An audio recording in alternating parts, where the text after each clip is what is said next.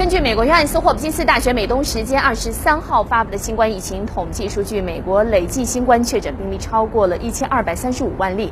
美国疫苗和药物公关计划趋速行动首席顾问蒙塞夫斯拉维二十二号说，十二月中旬，美国抗疫一线医护人员等有望率先接种美德药企联合研发的新冠疫苗。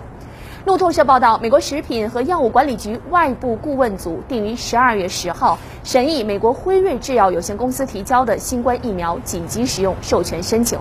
辉瑞与德国生物新技术公司联合研发一种信使核糖核酸新冠疫苗，企业方面称，目前试验显示其效果良好。斯拉维说，一旦药管局授权紧急使用，联邦政府会在二十四小时内把上述疫苗分发给各州政府上报的指定地点。他预期大约在十二月十一号或十二号实施全美首批人员接种疫苗。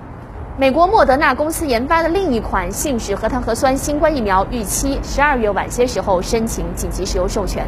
我所在的纽约州是美国疫情爆发之初的震中。目前，纽约州在美国五十个州中处于新冠病毒检测阳性率最低之列。日前，国际艾美奖主办方美国国际电视艺术与科学学会宣布，今年的国际艾美创始人奖将授予美国纽约州州长安德鲁·科莫，目的是为了表彰科莫在应对新冠疫情中展现的领导力和利用电视向人们传递信心。从今年三月二号首场疫情发布会开始，科莫举行的发布会被美国多家全国性电视台实况转播，观众还可以在线观看，总共吸引了约六千万人观看。